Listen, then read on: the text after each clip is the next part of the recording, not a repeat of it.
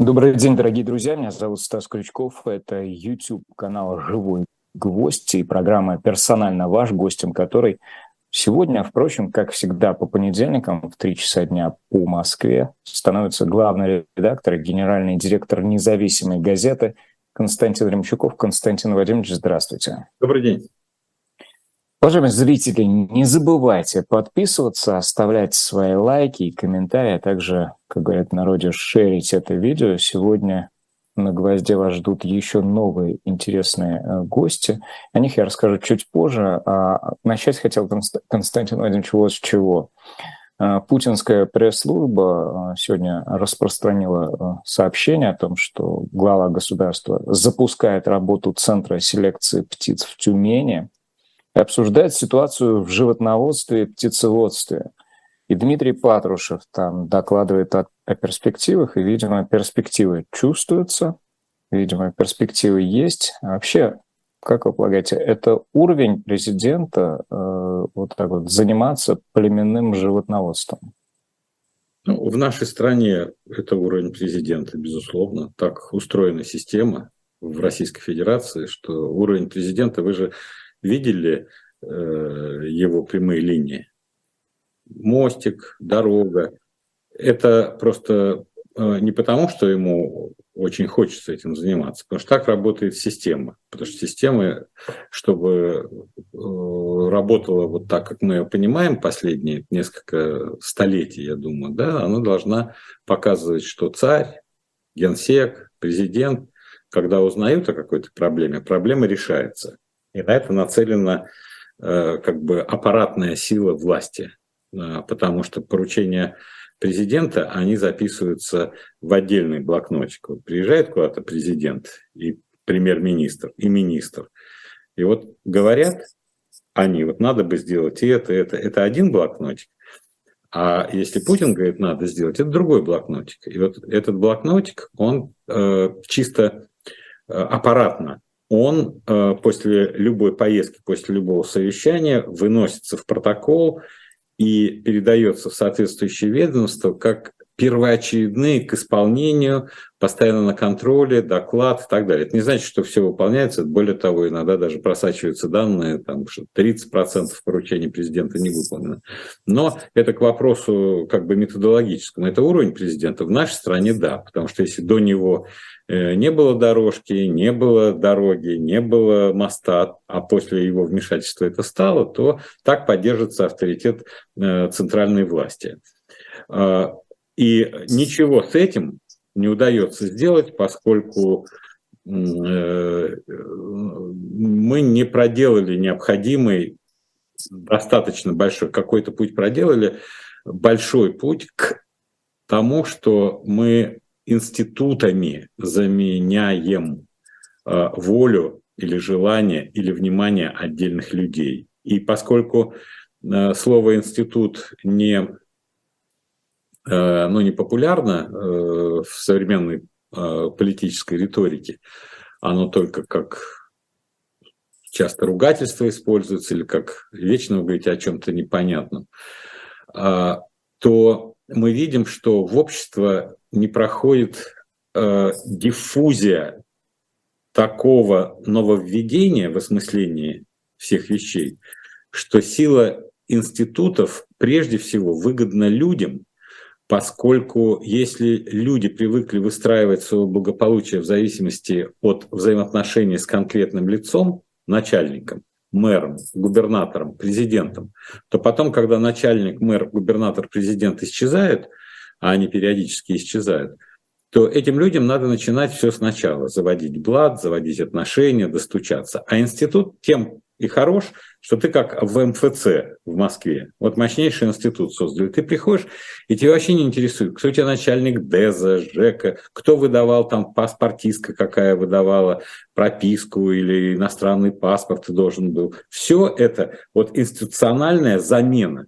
И вот фактически современное государство должно работать как московское МФЦ, что ты приходишь в окошко, взял билетик, и у тебя все делается. То же самое про племенное. Но с племенным вот, семеноводством и, и, и всем этим я просто в последние несколько месяцев слышал там, с одной стороны, Ковальчук, говорит очень часто э, академик об этом, потому что э, это действительно с точки зрения э, научно-технической революции очень мощная сфера э, знания и применения. Она может давать такие объемы и такого качества продовольствия, что раньше и не снилось. Вот как в свое время зеленая революция э, дала столько еды, что голод как фактор во многих развивающихся странах перестал быть реальностью. Так вот сейчас это селекция и племенное животноводство. Но и, скорее всего, в нынешних условиях это более, еще более актуально, поскольку, э, я так понимаю, отрезан вопрос к племенному э, животноводству Голландии, например, да, откуда завозили там коров, э, бычков и телок. Э, больше не будет этого. Ты должен сам у себя начинать этих племенных. Если вы сортовые семена выводите, и они по современным технологиям, биотехнологиям развиваются, то это может повышать урожайность во многие разы. И в контексте предстоящих долгих, тяжелых лет фактической изоляции России э, в этом мире, а мне кажется, это не праздное э, увлечение и не праздная озабоченность. Есть э, надо всем людям. Ну вот вы сосредоточились на чисто содержательной части этого вопроса, но говорили также о аппаратной составляющей, потому что аппаратно, да, а присутствие на таком мероприятии э, вместе с Путиным, ну пусть и по селекторной связи Дмитрия Патрушева, это один срез вопроса. Да? А вот, допустим, не присутствие Путина на селекторном совещании с губернатором там, Белгородской области, Гладков, по-моему, у него фамилия, который сегодня объявляет о формировании засечной черты на э, приграничных территориях, да, или теперь уже на территориях, граничных с, ли, с линией соприкосновения, это другое. Это значит, что э, такие вещи, как э, вещи, относящиеся к СВО, э, просто э, для президента или в случае президента не проникают в паблик, и о них не доносят э, до рядового россиянина информацию. Кажется, С чем? Если говорить об информационной политике Кремля в целом, то вы же формируете информационные потоки и формируете что такое информационный поток? Это же а, не само производство этого потока, а там же обязательно описана цель, которую этот поток должен достичь. Какую цель информационный поток а, достигает про засечную э, черту, линию, да? что э, к границе России подходит та линия, на которой будем стоять, условно говоря, насмерть, если придется.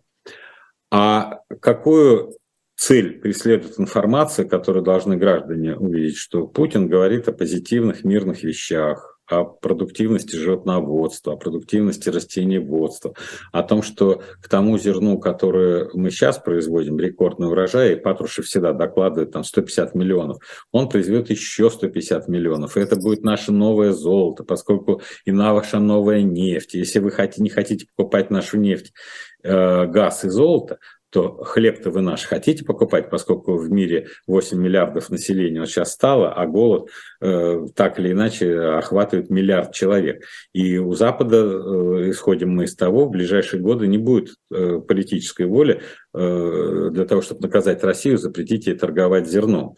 Она, он, видите, Запад даже разрешает уже э, азотное удобрение, там и все больше и больше типов э, санкций снимается для того, чтобы разблокировать э, поставку удобрений, потому что без удобрений невозможно продуктивное сельское хозяйство. Поэтому э, с одной стороны, это прагматично. Если у нас нефть не будет приносить тех золотовалютных доходов, а зерно будет, почему его не развивать? С другой стороны, еще раз говорю, он формирует позитивную повестку, что ведь, смотрите, идет борьба нарративов. Критики Путина, оппозиция создают ощущение паники в Кремле, раскола элит, э, что скоро пойдет власть. Все вот эти нарративы, я не знаю, зачем это делается, потому что, э, скорее всего, это в конечном итоге лишь но сейчас на, на время человек смотрит программу, это как какая-то доза допинга, о, оказывается, что происходит. На самом деле пройдет какое-то время, пройдет полгода, год, ничего не меняется, у человека начинается депрессия, потому что он огорчается. Как же так не обещали, что вот-вот э, по прогнозу будет э, кирдык. этой власти. А кирдыка нет, вот, раскола элит нет, потому что, как я уже говорил, элиту всю по перышку, как в перины, пушинка к пушинке подобрал Путин лично, в том числе и Дмитрий Патрушев, э, которого некоторые ваши аналитики э, прочат в преемнике. Вот. Э, но для меня это не удивительно, потому что я понимаю, что вот если представлять, что все, все в растерянности, как в бункере сидят такие вот расстегнутые воротники рубах, тогда, конечно, не до этого. Надо думать только о линии обороны, э, Зиеловских высотах, так сказать. Да? А если ты э, вызвал то, что произошло, и ты упорствуешь в этом, да, я пошел на разрыв с этим коварным Западом, поскольку Запад оказался враждебен нам и цивилизационно, и морально, и культурно, и военно, и экономически, и э, религиозно, как угодно Запад, да, то только такой, как я, может развернуть страну и еще Э, помочь ей нарастить мускул вот в этом э, изолированном новом, по крайней мере, э, типе развития. Поэтому вот если под этим углом зрения смотреть, то вот все вам мероприятия такие происходят. Тут вопросов-то вот у меня возникает не столько по этому вопросу, сколько вот в последнее время все говорят там о пассионарных теориях, вот о роли Гумилевской теории, вообще все, кто говорят там евразийские все эти корни, да, но я хочу напомнить э, одну вещь, поскольку я тоже прошел, естественно, в 90-е годы, когда мы узнали в конце 80-х, 90-х Гумилева, вынужден был прочитать все его книги, и это очень интересно было. Э, вот мой сын Коля, помню, прекрасно нашел ссылку в одной из первых книг Гумилева, написано «Пассионарность». Коля читает ссылку и говорит, Ха, э, Гумилев пишет, пассионарность это, – это синоним английского слова «драйв», то есть драйвовые ребята, вот эти пассионарные. Но главный-то вывод пассионарной теории, э, теории э, Гумилева состоит в том, что пассионарность в нациях, в народах затухает, вот это идет на подъем. Что такое? Это захватническая экспансионистская линия. Почему она затухает? Потому что всех пассионариев убивают. Вот что. И пассионарный народ, который э, рвался завоевывать весь мир, э, вдруг выясняется, что и одного командира убили, и другого, и третий Атран скончался, и этих накрыло миной, а этих бомбы, и никого не осталось. Поэтому вопрос в оценке уровня пассионарности российской нации сегодня, мне кажется, это очень серьезная вещь после столетия 20-го, когда у нас в Первой мировой войне очень много погибло, потом в гражданской войне от 6 до 15 миллионов, потом пошли коллективизации, репрессии, все сталинские режимы, потом началась Вторая мировая война с огромными потерями, там 27 миллионов человек, причем на фронт но это же общепризнано, да, на фронт идут лучшие, то есть те, кто не отсиживается в тылу и так далее. Если исходить из этой гипотезы, что на фронт идут лучшие, то получается, те, кто отсиживался в тылу, это не самые пассионарные люди были, они наоборот скрывались, а те, которые были самые пассионарные, яркие, которые определяли дух нации, их уничтожили в войне, воспроизвести пассионариев невозможно. И вот если исходить из того, что сто лет мы калашматили наш народ либо э, в войнах, либо сами друг друга в рамках гражданского противостояния, то считать, что э, э, российская нация молодая и находится на взлете своей пассионарности и обладает этим пассионарным драйвом для того, чтобы захватывать новые территории, я бы не стал, потому что у меня недостаточно доказательств. Более того, эмпирические доказательства показывают, что очень большая пассивность очень часто, очень мало э, драйвовых людей, очень мало вот этой энергии неукротимой, что надо двигаться вперед, надо попробовать и это. Тем более, что э, с предпринимательством, как вы знаете, у, нас э, не так обстоит дело, как хотелось бы по одной простой причине, что предприниматель по-прежнему под подозрением. А раз так, то молодые люди, которые могли бы быть новыми пассионариями, типа тех, которые открывали западные технологические компании, Илоны Маски и, и прочие,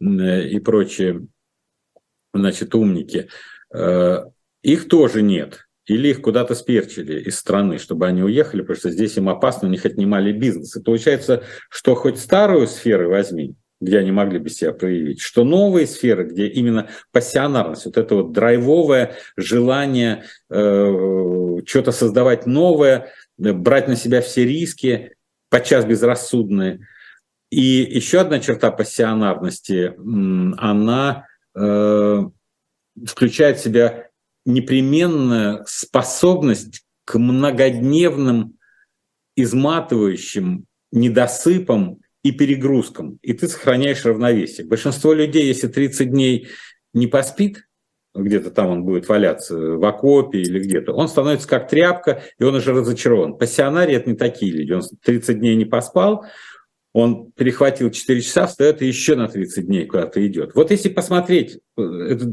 тут даже, ну, не мои слова надо, а вы вокруг себя. Посмотрите, каждый, кто меня сейчас слушает, наш прошлый эфир там 1190 посмотрело. Это достаточно большой коллектив. Вот посмотрите вокруг себя 190 тысяч, если вы в этот раз будете смотреть в таком количестве, и посчитайте, вот каких людей вы считаете пассионарными, способными к рискам, к многодневным сверхнагрузкам, при этом, чтобы настроение не менялось, чтобы ты не изматывался, чтобы ты хотел завоевывать. Вот этого нет. Поэтому вторгать страну в условия испытаний – а вот то, что сейчас происходит, это пере, переформатирование э, российских э, экономических связей, э, думая, что это под силу пассионарному э, народу, исходя из теоретической либо идеологической предпосылки, конечно, можно, но желательно, конечно, расчетец какой-нибудь хотя бы увидеть.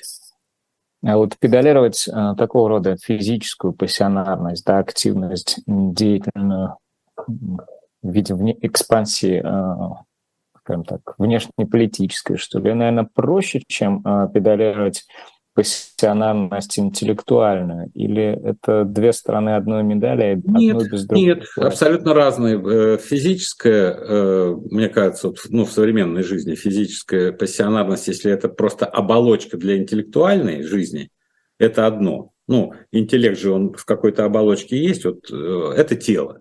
Если ты видишь физически энергичного человека, там, академика, физика, Нобелевского лауреата, э, это одно, композитора. А э, есть люди, у которых физическая э, оболочка э, равная их физической энергии и направлена на решение физических вещей. С моей точки зрения, пассионарным является там, ну, кто там, э, Рамзан Кадыров, например классический пассионарий физического первого э, толка, которому говорит там на татами выйти, побороться, дать, показать, люди с мускулами. Э, второй тип Пригожин тот же, абсолютно очевидный э, пассионарий физического типа, которому есть дело до всего, он едет туда, он предпринимает позиции. Вот эта пассионарность, она есть, она точечно проявляется, и мы видим ее вокруг себя но до какой степени это массовая э, пассионарность нации молодой, которая э, начиная от 16, 15, 16-летних и кончая 50-летними, э, видит себя завоевателями новых просторов, новых сфер деятельности, новых рынках, нового всего. Вот это у меня большое сомнение, потому что анализ и встречи, и беседы, и опросы э, бизнеса, среднего, малого, социология, которая это частные опросы, но довольно качественные делаются в разных регионах. Вот я когда смотрю на эти результаты, я вижу больше уныния, недовольства и уже не пассионарного, а такого, ну как бы э, традиционно традиционного э, нытья наемных работников, которым государство что-то должно. Пассионарию государство ничего не должно. Ну, кстати, вот по поводу этого настроения, я с большим интересом прочитал публикацию э, на независимой, Анастасия Башкатова, у нее, по-моему, автор, о кризисе, который провоцирует социальные сдвиги, и там дается такой разбор, проведенный в высшей школе экономики, с которого следует, что практически при любом сценарии развития событий вот внутри России, да, страну ожидает а. длительное падение трудовых доходов, а положение всех тех, кто имеет либо средние доходы, либо близкие к ним, оно вообще стремительно приближается к положению малоимущих. И там э, вводятся два таких понятия. Турбулентное потерянное десятилетие, которое нас ждет, и для того, чтобы каким, каким-то образом из этого десятилетия э, вырваться, э, понадобится второе понятие, да, ну и, соответственно, стоящее за этим понятием все. Серьезные структурные изменения взрывного характера. А вот страна, она в принципе в той стадии сборки, разборки, какой, в какой она пребывает сейчас, она к структурным изменениям взрывного характера способна? Вы знаете, Настя Башкатова действительно написала хорошую статью, но э, то, что понимает Настя Башкатова, журналистка хорошая, кстати, она лет 7-8 назад получала даже премию Союз журналистов «Золотое перо России». Это действительно э, очень качественная, э, качественная девушка. Так вот, то, что понимает Настя, не понимает огромное количество людей, от которых зависит это э, взрывной характер структурных изменений. По одной простой причине, что про структурные изменения говорят все, под структурными изменениями все понимают разное. Прагматического типа люди, ну, условно скажем, промышленники, они понимают, что необходимо изменение структуры инвестиций, что без массированных инвестиций в инфраструктуру вы не создадите общих условий функционирования капитала. Без э, получения доступа либо к рынку капитала, либо к заемным ресурсам, вы не в состоянии воспользоваться этой инфраструктурой для обустройства. Э, люди, которые ушли от конкретной экономики, э, они больше говорят о структурных изменениях под углом зрения, что нам требуются радикальные структурные изменения, и там, как правило, две сферы, куда нужно совершить перераспределение ресурсов. Это здравоохранение и образование. То есть это направление э, современной науки, оно исходит из того, что если мы э, изменим уровень здравоохранения, продлим жизнь и качество, самое главное этой жизни, более здоровая жизнь, да, и дадим образование с, с навыками самообразования и все градации этого повышения квалификации, то как раз вот эти люди и будут предопределять, какие у нас будут инфраструктурные проекты, будем ли мы в инфраструктуру 20 века вкладываться, это мосты, дороги, либо мы перейдем к инфраструктуре 21 века, это финансовые рынки, это э, инфраструктура связи современной, широкополосный интернет и, и так далее и тому подобное. Вот. Но говорят об этом все, более-менее ну, люди, которые давно, а де, делать-то не, а, а делает, исходя из реалий, бюджетных ограничений. А поскольку нет приоритетов, э, ведь для того, чтобы сдвинуть э, такую махину, как российская экономика, э, не существует способа, которым действуют бюрократы. Бюрократы действуют от достигнутого в зависимости от влияния тех лоббистов, ну, культурно их называть группы интересов. Наука называет их группы интересов. Условно говоря, есть силовой блок, это группа интересов. Да? Они приходят говорят, слушайте, нам нужны деньги. Совсем распоясались эти белоленточники, нам нужны новые щиты, новые шлемы, новые машины, новые бронемашины, новые шланги разгонять их. Но деньги нужно давать, это же опора режима. Приходят военные, говорят, нам нужны ракеты, нам нужны танки, нам нужно то. Они как группа интересов, они влиятельны или нет? Ну, конечно, влиятельны. Вот вы придете или я приду. Да? Ну, ну куда мы придем? Мы с вами встретимся, попьем э, венца в кафе и разойдемся. Да? Мы даже в эти кабинеты, наверное, и не пусть таких, как мы. Потому что за нами нет тех групп интересов, потому что мы представляем э, как бы сферу знания того, как надо, э, но она не оформлена в мощную. У нас нет погонов, что там генерал армии ты был, да, чтобы ты был, а ты был бы, чтобы генерал-лейтенант э, ФСБ, пусть ты в отставке будешь, да, но у тебя есть связи, ты через кого-то можешь организовать эти встречи. Вот так работает бюрократическая система. Группа интересов, на каждой фазе утверждения бюджета у них есть лоббисты в Думе, в Совете Федерации. Выходят такие люди с живочком говорят, да, есть мнение, что нужно бы увеличить эти расходы. Там кто-то начинает говорить, слушай, да неудобно увеличивать расходы, нас же э, люди на вилы поднимут, блин, вы что делаете? Они говорят, а давайте засекретим. А, ну если засекретим, то люди тогда и не узнают. И вот получается, что то, что говорим мы, как структурные изменения, как здравоохранение, как образование, как то, что все равно требует каких-то приоритетов. вот если у тебя не будет иерархии приоритетов, это приведет к распылению ресурсов. Бюрократическая модель приводит к распылению ресурсов по определению, потому что она действует от достигнутого, от того, что эти, вот сколько Путин у власти, 23 года, вот 23 года те же группы интересов вокруг него, они только стали еще мощнее, лично богаче, представляют десятки, а то и сотни уже предприятий, коллективы и так далее. И вот каждый бюджетный процесс, они приходят, и лоббируют свои вещи. И вот если в прошлом году, предположим, 60% шло на их нужды, так или иначе связаны с их бизнесом, в этом году будет 63, через год будет 65, еще через 10 лет будет 72 года. То есть все концентрируется. Если воспроизводится одна и та же э, структура инвестиций. Можно ли говорить о взрывном характере изменений структурной экономики? Нет, мы воспроизводим ту же систему, даже ее усугубляем. Взрывной характер – это когда у вас есть приоритеты. Вы должны определиться с приоритетами. Как, что такое приоритет? Вы должны ответить на простые методологические вопросы. Кто будет субъектом развития? Первое. Это будет Дмитрий Патрушев, министр, или это будет предприниматель Дмитрий Э, Кватрушев какой-нибудь, который должен иметь доступ к кредитам и будет сам, поскольку ему рыночная выгода будет э, заниматься племенным животноводством или там что-то с семенами э, возиться с утра до вечера. Да? Второе. У нас будет опора на какой капитал? На государственный или на частный? Тоже очень важный вопрос. Внутри этого вопроса у нас будет опора на какой капитал? На частный мелкий, средний или частный, монополистический, крупный? Третий вопрос. У нас государственные деньги какие? Нашего бюджета? Или это государственная помощь каких-то международных организаций, других иностранных государств? В зависимости от того, как мы понимаем, кто будет являться субъектом развития и кто будет главным драйвером этого роста, и какие будут главные ресурсы, мы понимаем, сможем мы сдвинуть эту систему или нет.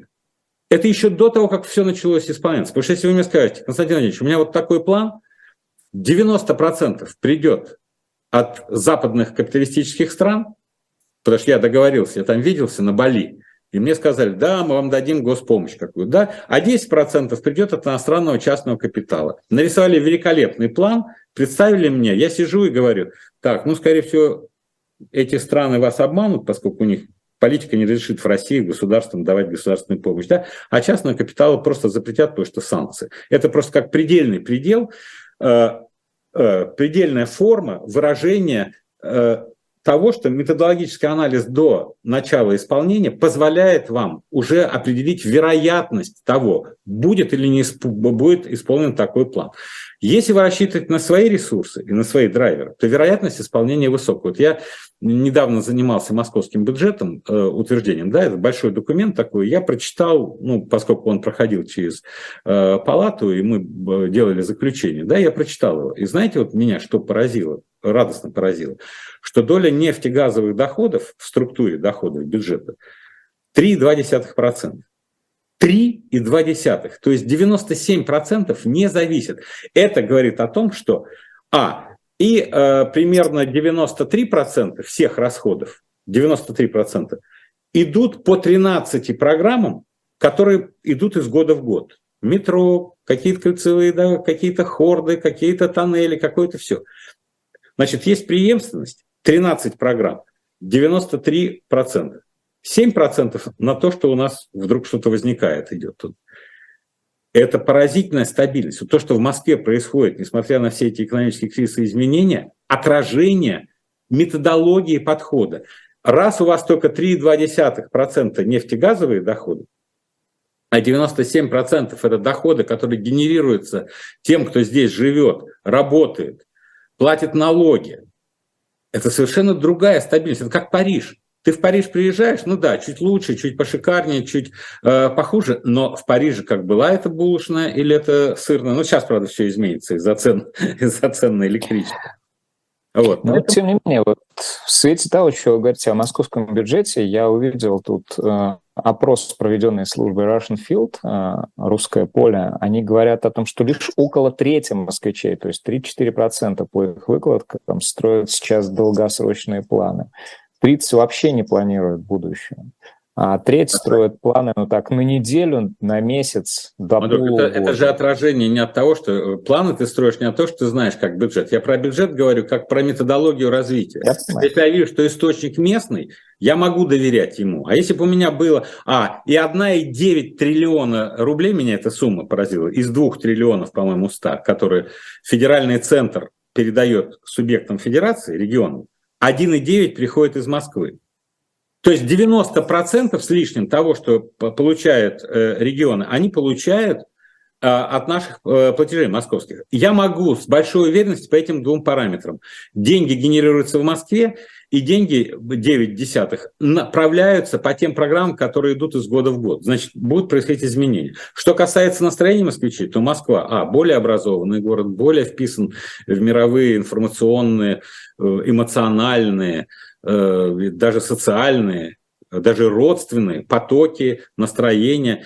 И поскольку Москва все-таки город постиндустриальный по структуре занятых и по типу и по образу жизни, то, безусловно, волнения, связанные со специальной военной операцией, с неопределенностью политической, с тем, что э, радость уходит из жизни, Конечно, они не могут связывать. Это вполне понятно, э, потому что тебе не нужны, условно говоря, комфортный скверик, если у тебя нет настроения идти в этом комфортном скверике сидеть. А это уже производная какой-то другой политики, э, еще раз говорю, других связей москвичей. Вот радость уходит, а Новый год приходит. Вы, кстати, проголосовали в этом опросе? Как, какую позицию вы там по поводу празднования и массовых мероприятий? Занимаете? А, ну ладно, вы общественное лицо, не стану тут давить на наших слушателей. Константин Владимирович, вот смотрите, вы говорите, ты должен ответить себе на три э, вопроса. Ну, может быть, этих вопросов на самом деле больше. Э, но хорошо, Москва частично отвечает э, в окололиберальном ключе, а вся страна разве не стоит уже перед э, данными ответами на эти вопросы? Кто будет это делать? Э, опираясь на что будет это делать. По-моему, а, такая канва, как в бобслее, санная трасса такая, а, выстроена, и боб пустили, он катится и виляет. Нет? Э, основная, ну, есть города, конечно, там, в которых есть доля людей, которые тоже э, меньше в своей жизни рассчитывают на государство. Но в данном случае важно так, что остальная Россия в значительной степени находится еще в том состоянии собственных представлений о том, кто главный кто отвечает за его благополучие, а это именно государство. Э, что и делает государство относительно устойчивым в нашей стране. Вот надо понимать, что э, ключевой конфликт в динамике экономического и социального прогресса я вижу в России сегодня, я вижу э, вот в конфликте между э, объективными потребностями развития России. Объективные потребности, они касаются всех, условно говоря, и сознательных, и несознательных граждан. И доминирующими представлениями граждан, которые связывают развитие с ролью государства, президентской власти, правительства, чиновников. И вот это вот непонимание, что я хочу жить хорошо, но я делегирую свое желание на исполнение чиновникам, государству, министрам, для меня есть индикатор или признак э, определенной отсталости э, ну, политического сознания определенной отсталости политического сознания, которое вот не прошло еще тот путь, который необходимо понять э, обществу, чтобы представление какой-то группы граждан этого общества э, вдруг становились похожими на доминирующее общественное э, сознание. Вот сейчас общественное сознание э, полностью доверяет государству, ну, в большей своей части. А в значительно меньшей части. Вот когда ты смотришь, с какой ненавистью говорят, допустим, о богатых э, россиянах частных бизнесменах, ну так называемых олигархах, крупных бизнесменов, да, я никогда ничего похожего не встречал э, с точки зрения общества в оценке э, богатых людей, руководителей государственных монополий, корпораций и так далее, которые абсолютно те же яхты, те же самолеты, то что, но он госслужащий. Но подозрений в том, что он руководит гигантскими концернами, гигантскими предприятиями и неправомочно богат, у него э, нет у гражданина. Но он же государство представляет. Может быть, он даже генерал, но это же хорошо, да. И какой-то э, щенок почему-то стал богатым. Вот почему так?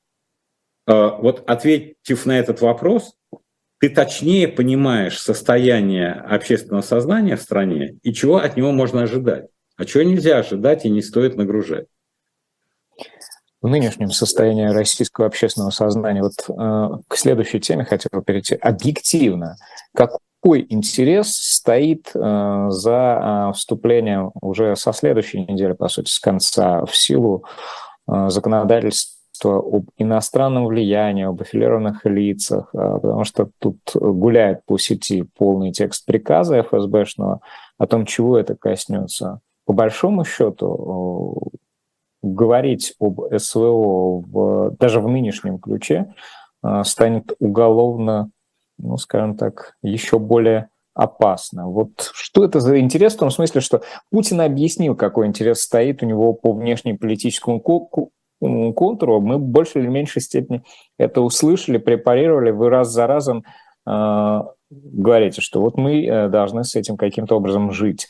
А вот объективно разве есть интерес, могущий оправдать э, фактически сегрегацию, выведение за э, рамки жизни ну, колоссального количества своих соотечественников, которые мыслят о России, которые любят Россию, но делают это просто-напросто несколько иначе?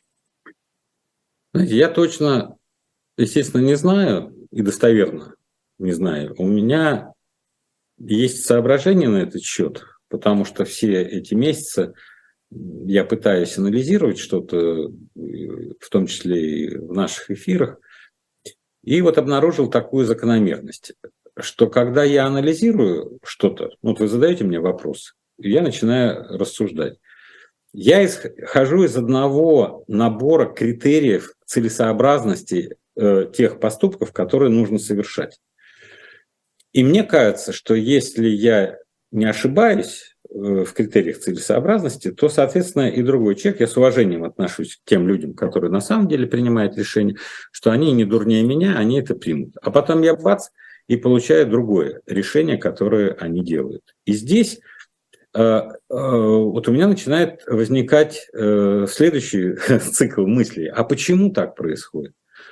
Чего я не понимаю загодя того, что хотят они. Почему, мне кажется, это маловероятным. И э, вот в последнее время э, я должен сказать, что вот как-то две недели последних я очень много встречался с послами, как какой-то взрыв был. Я встретился с девятью или десятью послами, причем все такие э, послы умные, очень сильно в теме. И э, они задают вопросы, естественно, там, часть вопросов, а понимает ли Путин, что это, условно говоря, что мы не, не сдадим Украину, мы будем ее поддерживать, как бы тяжело ни было, до а, а зачем он это делает, а как, мы хотим разобраться. То есть выясняется, что прошло 9 месяцев э, со дня начала э, спецоперации, очень мало, очень мало понимания у вполне себе умных, э, вписанных в нашу жизнь ежедневным многочасовым анализом людей. Но вот начинаешь с ними беседовать и видишь разницу от методологии подходов. Вот, э, примерно о том, о чем я начал говорить, э, отвечая на ваш вопрос. Вот когда американцы говорили, что э, будет вторжение российских войск в Украину в декабре, в январе, над ними все смеялись, смеялись в голос, смеялись на официальном уровне и на полуофициальном, смеялись публицисты и официальные лица, вполне себе официальные лица. Говорили, что ж, мы не можем маневры проводить на своей территории, э, что вы нас, э, нам э, говорите ерунду. Но Сейчас уже совершенно очевидно, что те, кто в американской разведке говорили, что вторжение неизбежно, они исходили как бы из нормативных документов, по которым они учились в военных академиях. В военной академии, когда ты учишься, это же безотносительно конкретной ситуации, там Россия, Украина, может это Вьетнам, там, я не знаю, и Китай. И теория учит, что если происходит концентрация такого-то типа войск, если происходит размещение такого-то типа войск по такому-то периметру. Если подтягиваются резервы горюче-смазочных материалов, если формируются какие-то штабы или какие-то базы снабжения, если личный состав прибывает в таких-то этих, то любой человек, который обучился в академии, он говорит, вот это все признаки того, что это готовится вторжение. Это как врачи, которые по симптомам лечат, да, у вас что, тут стреляет, в носу стреляет это, а он сдавал такой экзамен. Он знает 1750 симптомов, чтобы не прикасаться к тебе руками, определить, чем ты болеешь. Или на фондовом рынке человек, если ему говорят, вот это, вот это, вот этот признак, он точно знает, что он должен выводить деньги из этого актива, быстро продавать его и туда. Если он этого не сделает, его засудят. Его те люди, которые дали ему деньги, скажут, слушай, а ты что, не видел вот эти объективы? Итак, те, которые, э, американская разведка, учились в академиях, набирали набор признаков, они всему миру говорили. Им в лицо говорили, и украинский, и Зеленский говорил, да что, что ты брешешь? Не будет никакого, у нас нет никаких. Я, когда отвечал на ваши вопросы, я исходил из своего набора, я же в военных академиях не обучался, да, я говорю, слушайте, какой будет экономический плюс от этого? Ну, никакого, да, потому что нам санкции объявят, мы будем жить хуже. Какой будет внешнеполитический плюс? Да никакого, я говорил. Никто не признает эти территории, мы получим в изоляции. Какой будет геополитический э, плюс? Да никакого не будет, потому что геополитически мы окажемся на разрыве между Китаем там, и Западом, между Турцией там, и, и, и другими регионами с неясным выходом. А нужен ли внутриполитический момент? Ну да, типа Путин усилится, но он и сейчас так силен, говорил я, что такой ценой добиться политической э, концентрации его власти, я бы не стал, поскольку он и сейчас может и Конституцию изменить, и избраться с хорошим результатом. Поэтому у меня четыре базовых э, вопроса, усилит ли это Россию или нет, я на них давал отрицательный ответ. Нет. И поскольку я считал, что это разумные мои аргументы, то стало быть, Вторжение вообще не имело с этой точки зрения никакого смысла. Но вторжение состоялось. Значит, получился прав тот, кто вот в этом анализе э, занимал формальные вещи. Вот сейчас, отвечая на ваш вопрос, если вы видели, я просто не видел эту, э, 50 признаков или 50 э, критериев, что там ФСБ сделало. Ну, в любом случае аналитику поставят под большой-большой вопрос. Вот. Такого рода. То Казалось бы, это избыточно. И сейчас все контролируется, народ это самое. Но это говорит о том, если это действительно так, и э, если это действительно имеет место э, быть такие аргументы, значит, это говорит о том, что власть реально не хочет инакомыслия, Значит, власть реально считает, что инакомыслие представляет угрозу единства страны. Значит, это означает, что власть реально понимает, что единомыслие, даже если оно формальное, Просто ты не говоришь против. Никто в, в, в черепную коробку никому не, за, э, не залезет. Оно нужно, поскольку так легче управлять. Значит, власть считает, что репрессии против э, инакомыслящих оправданы на какой-то исторический момент и позволят решить те задачи, которые власть перед собой ставит. Тогда мы переходим к вопросу, а какие задачи власть перед собой ставит в этих случаях? Значит, удержание власти на неопределенно долгий период желательно за пределами жизни нынешнего поколения тех, кто у власти. Стало быть, их дети. Условно говоря, Патрушев старший э, должен создать такие условия, чтобы Патрушев младший, условный Патрушев, я не знаю, Патрушев, Картышев или Мартышев, вот, э, но те, которые разделяют э, философию и идеологию своих отцов, остались у власти еще на неопределенно долгий период лет, скажем, еще 20 лет. Значит, 10 лет эти ребята, потом еще 20-30 лет, наверное, какой-нибудь умный из них говорит, слушай, ну не будем заглядывать за 30 лет, там как-нибудь разберемся. Но 30 лет – это сохранение контроля за всеми ресурсами, за обществом, э, за государственными финансами, за доходами всех типов. и за общественным настроением. Значит, вот если я сидел, значит, уже теперь получается, как американский разведчик, который анализирует эти факты, я бы исходил не из того, что это неразумно с моей точки зрения, поскольку если у тебя ум есть, тебе не нужно так много концентрации, потому что любая концентрация – это повышение твоей ответственности. Ты должен за все отвечать. Не люди сами должны отвечать за свое благополучие, а тот, кто говорит, я буду за вас отвечать. Поэтому с этой точки зрения давайте ответим на ваш вопрос вот так. Для того, чтобы обеспечить э, долго протяженный контроль за властью в стране. Константин Владимирович, есть пара должков э, с прошлого раза. Мы э, так подбирались к теме G20, но итоговая декларация прозвучала а, потом. Вот вы говорили о послах, да, и о некотором непонимании, финальном непонимании того, что происходит. А сами G20, этот документ, который был принят, и который в Кремле, собственно, оценили как победу здравого смысла, нейтрализующую слепую агрессивность Запада, а, вот э, есть понимание а, того, а, собственно говоря, как устроен этот мир и каково э, место России теперь в этом мире. Вот что продемонстрировал этот документ в конце концов? Слушайте, ну, я чуть проще отношусь к этому документу. Если бы G20 не закончился какой-то итоговой декларацией, это было бы плохо. То есть не смогли Концом найти компромисса. Вот. Поскольку создали документ, который удовлетворил всех участников, и, я так понимаю, тех участников из развивающих стран, которые хотели поддержать Россию, то Россия может называть это своей победой, но те не будут называть это своим поражением.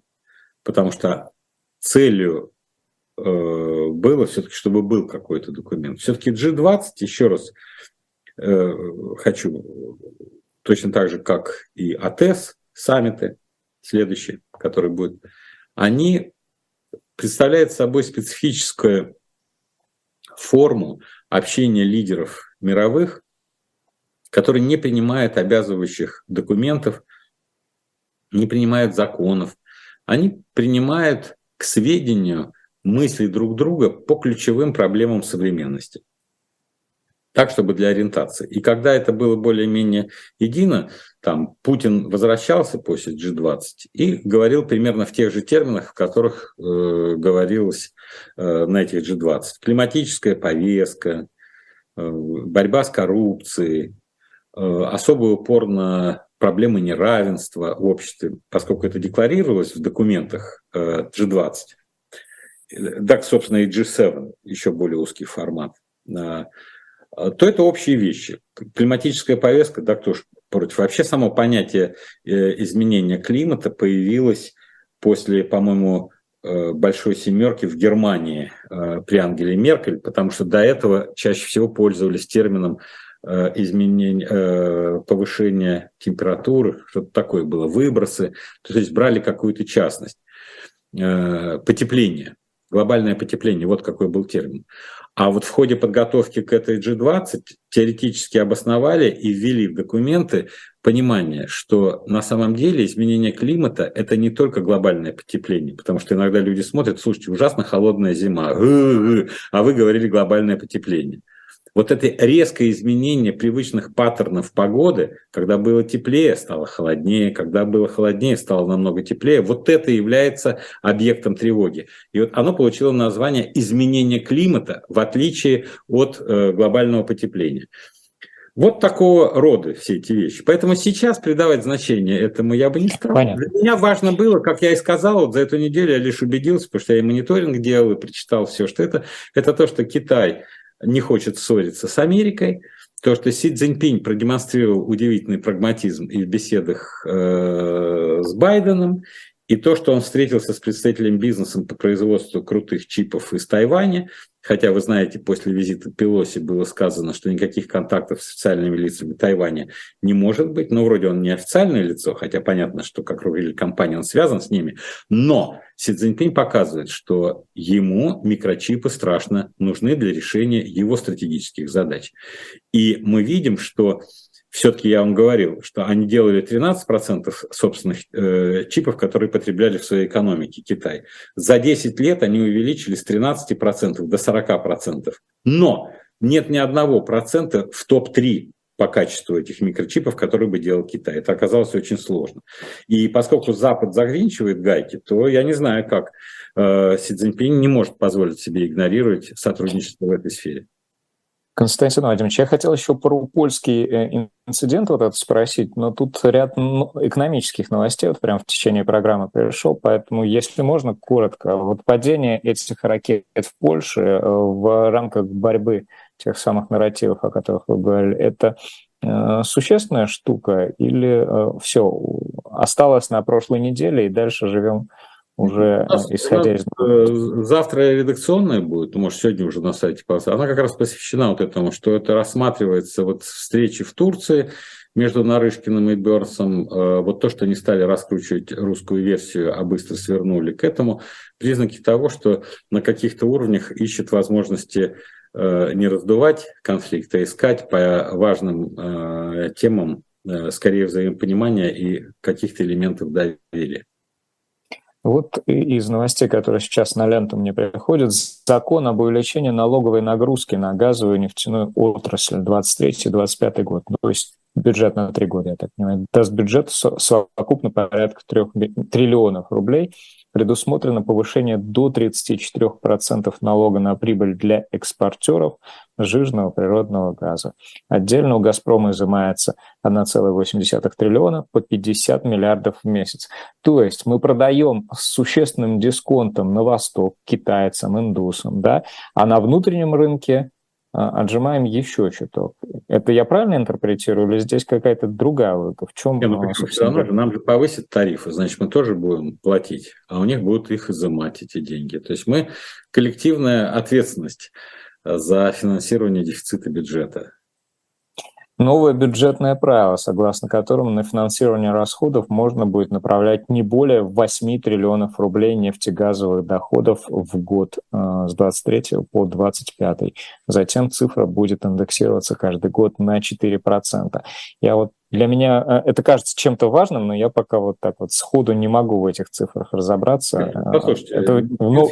источники финансирования. Слушайте, вот э, приняли бюджет на три года вроде бы, да, но ответственные люди э, во власти вдруг неожиданно в день принятия трехлетнего бюджета говорят, ну, что вы типа там волнуетесь? Через 6 месяцев встретимся, посмотрим, как у нас исполняются доходы, расходы. Ну, еще раз посмотрим на это. Такого не было никогда в жизни, чтобы трехлетний бюджет принимали и могли сказать, давайте встретимся через полгода. Это вот прямой сигнал того, что расходы, которые зафиксировались в этом бюджете, носят постоянный характер, все до копеечки уже расписаны. Вот это пенсионер, вот это учитель, вот это военнослужащий, это призывник, это мобилизованный. Вот все. А доходы, а черт его знает, какие будут доходы, кто их знает?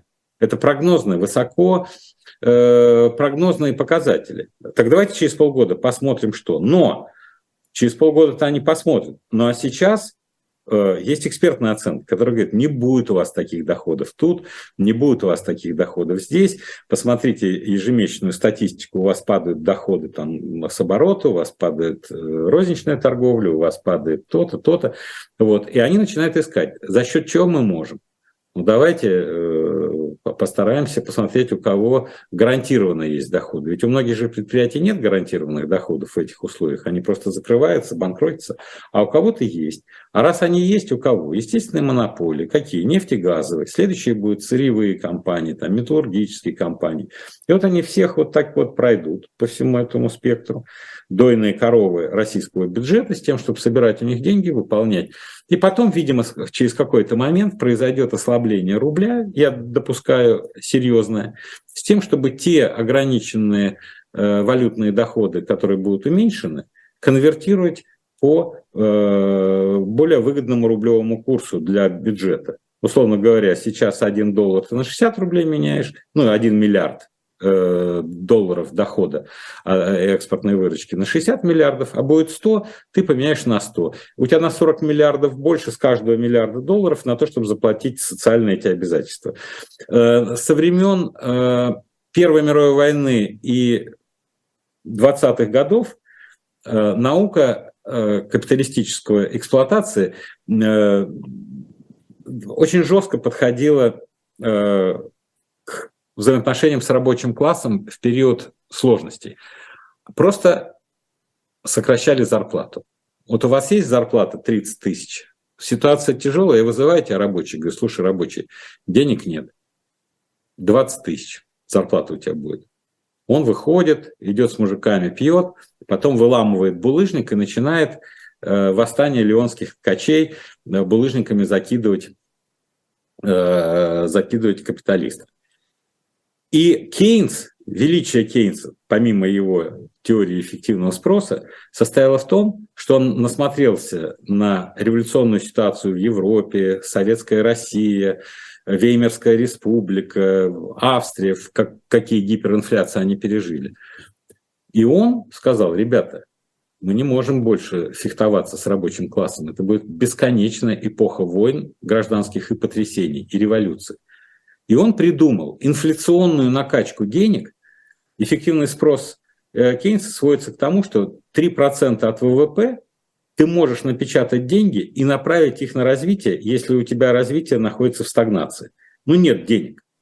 Ты приходишь, нет денег. Он говорит, на тебе деньги, строй дорогу. На тебе деньги, строй комбинат. Вот этот эффективный спрос, Кейнс считал, он, конечно, приведет к инфляции, обесценению, но номинально деньги рабочего класса не трогались. Другое дело, что те 30 тысяч стали покупать как будто бы 20 тысяч в раннее время, когда не было инфляции.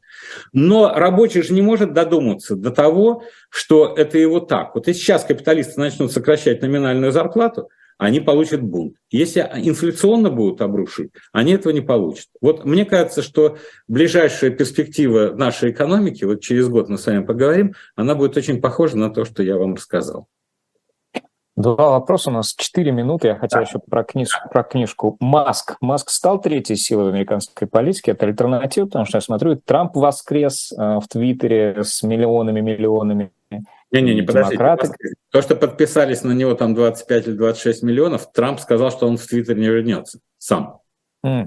Он не вернулся. Это его разблокировали, и он сразу получил 25 или 26 миллионов буквально Все. за несколько Трамп а он сказал, что он твою социальную медиа будет. А Маск нет, я не думаю, что он сила в политике. Он просто так, такая. Я думаю, что его, его может ждать банкротство какое-нибудь, или по Тесле, или по Твиттеру. Я думаю, что у Маска будет очень громкий-громкий взрыв э, пузыря под названием Маск. Э, слишком много ошибок допускает. Я понимаю, что критиковать Маска э, глупо, он такой успешный, но э, фундаментальные э, вещи, которые в его бизнес заложены, с моей точки зрения, предельно рискованные в открытой экономике. В Казахстане такая 82%. А, вот это опыт, на который в Москве смотрят как на опыт невозможный в своем повторении, и что вот так вот делать не надо. Никаких тех госсоветов, никаких передач власти, потому что все, революция Мамбетов завершена, судя по всему. Ну, в Москве, я думаю, я тоже не знаю, что думают в Москве. Я думаю, в Москве думают, ну вот, оговорили. А что копи ломали? Шило на мыло. Константин Владимирович, книга. А, расскажите нам, что порекомендуете? Абсолютно выдающаяся книга, вот абсолютно выдающаяся, называется «Логика насилия в гражданской войне». Э, Статис э, Каливас. Э, ребят, я таких книг с таким подробным анализом гражданской войны, с такой структурой мысли, теория регулярной войны, логика неизбирательного насилия. Вообще невозможно оторваться. Вот избирательное насилие понятно. Ты враг, и ты враг, и ты. А тут на примерах, я не знаю, чуть ли не 100-200 лет в разных странах мира приводятся примеры, как логика гражданской войны приводит к неизбирательному насилию. Какую роль играет месть, зависть, инерция смерти, инерция убийств, инерция того, что ты... И там какой-нибудь вьетнамский э, герой рассказывает, что через 20 лет войны э, все идеалы куда-то улетучились, ты вообще не можешь встретить ни одного идейного человека. Как на первый э, э, план выходит звериный прагматизм выживания крестьянских общин, сельских, потому что ты должен отбиваться каждую секунду. Как каждый проходящий мимо забулдыга, но с ружьем считает своим должным сказать, что он революционер, и он должен у тебя что-то отнять. Потрясающая книга. Чем больше людей прочтет эту книгу, тем больше будет коллективное усилие не допустить гражданской войны. Я вот прочитал, я, вы знаете, я погрузился в ужас предстоящей гражданской войны в России и неостановимость этого неизбирательного насилия. Причем неизбирательного насилия будет больше, чем избирательного. Давайте вот, еще раз вторую книжку. Очень коротко. Я вам в прошлый раз рекомендовал вот это издание «Евреи экономика. Торгаши и герои», а тут uh-huh. купил второй том как бы Зомбарта «Буржуа» к истории духовного развития современного экономического человека. Великолепное социологическое исследование, крайне рекомендую. Константин Владимирович, спасибо вам большое. Мое поздравление. Э, друзья, э, сегодня гостем программы «Персонально ваш» был главный редактор, генеральный директор независимой газеты Константин Ремчуков. Меня зовут Станислав Крючков. Этот эфир завершился, но вечером на «Живом гвозде» ждет особое мнение политолога Николая Петрова, признанным российскими властями иноагентом, а в 20 мовчания с финансистом Андреем Мовчаном, в 18 на «Дилетанте» тираны выпуск посвящен Энверу Хадже. До новых встреч, берегите себя и удачи всем. До свидания.